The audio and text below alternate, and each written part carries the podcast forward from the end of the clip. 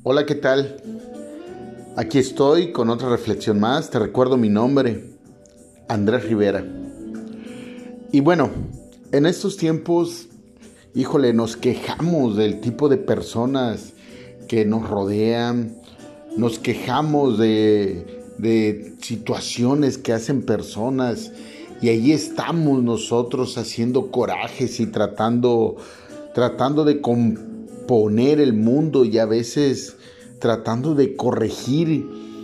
Y muchas veces, la gran mayoría de las veces, salimos raspados, quedamos mal, a veces el mismo, la misma sociedad se encarga de, de señalar, aunque tú estés bien y estés tratando de corregir, pero pues la palabra no se equivoca cuando dice no pongas perlas en hocico de puerco, ¿no? O sea, a veces no pongas cosas buenas en donde verdaderamente no van a ser ni valoradas ni por ni por X, ni por Y, ni por Z.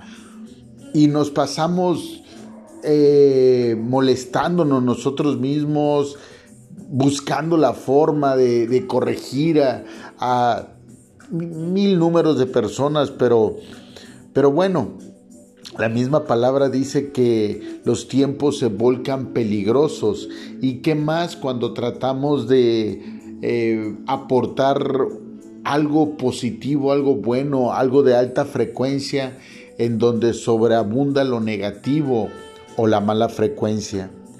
Dice el libro Segunda de Timoteos en el capítulo 3, a partir del versículo 1 al 8, dice, también debes saber esto, que en los postreros días vendrán tiempos peligrosos, porque habrá hombres amadores de sí mismos, avaros, vanagloriosos, soberbios, blasfemos, desobedientes a los padres, ingratos, impíos, sin afecto natural, implacables, calumniadores, intemperantes, crueles, aborrecedores de lo bueno, traidores, impetuosos, infatuos, amadores de los deleites más que de Dios, que tendrán apariencia de piedad, pero negarán la eficacia de ella. A estos evita, porque de estos son los que se, me, se meten en las casas y llevan cautivas a las mujercillas cargadas de pecados, arrastradas por diversas concupiscencias. Estas siempre se están aprendiendo y nunca pueden llegar al conocimiento de la verdad.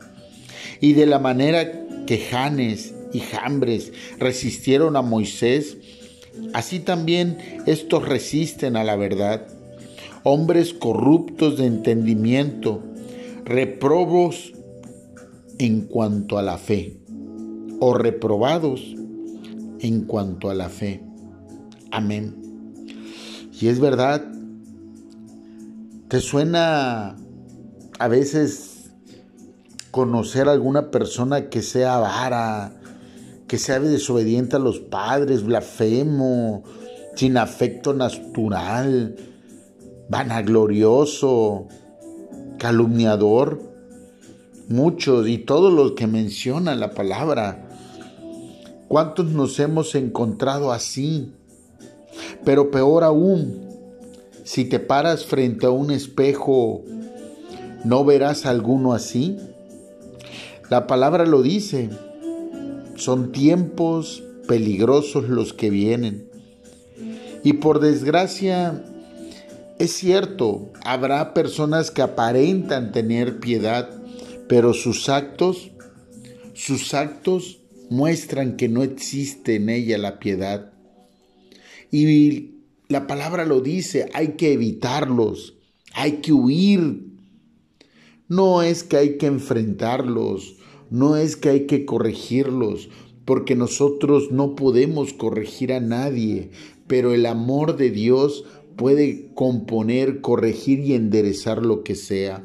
Por ello nosotros nos debemos de parar en fe y en oración, sabiendo y creyendo que Dios tiene el control. Porque este tipo de personas, lo dice la palabra, son aquellos que se meten en casas y llevan cautiva a las mujercillas cargadas de pecado. ¿Cómo es eso, cargadas de pecado?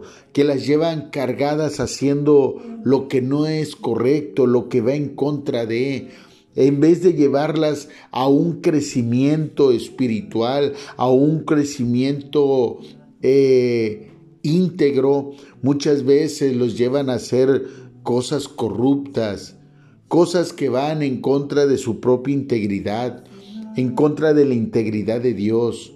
Son hombres que en vez de sumar, restan a tu vida. Aparentemente, aparentemente ellos practican la piedad, pero no, no practican esa piedad, más bien practican lo que desean ellos en el anhelo de su corazón, sin importar, sin importar a quién se lleven entre las patas.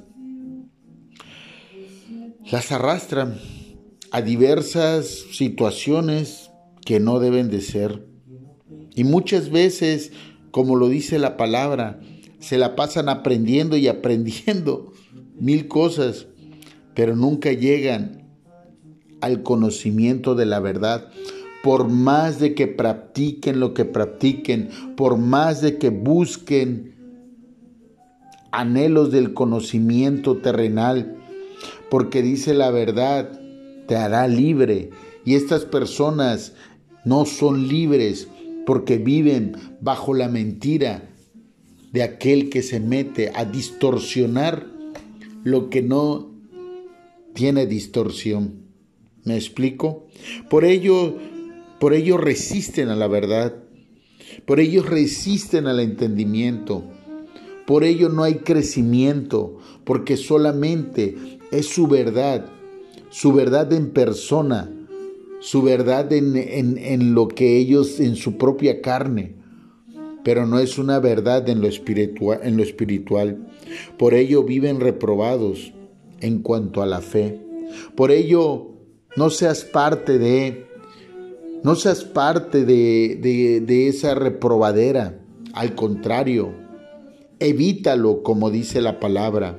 Huye, porque aquello que no te lleva a tener un crecimiento espiritual, un crecimiento positivo, verdaderamente te está llevando a lo contrario de lo de Dios, a lo contrario de lo que Dios quiere para ti, para la vida eterna y para que seas feliz.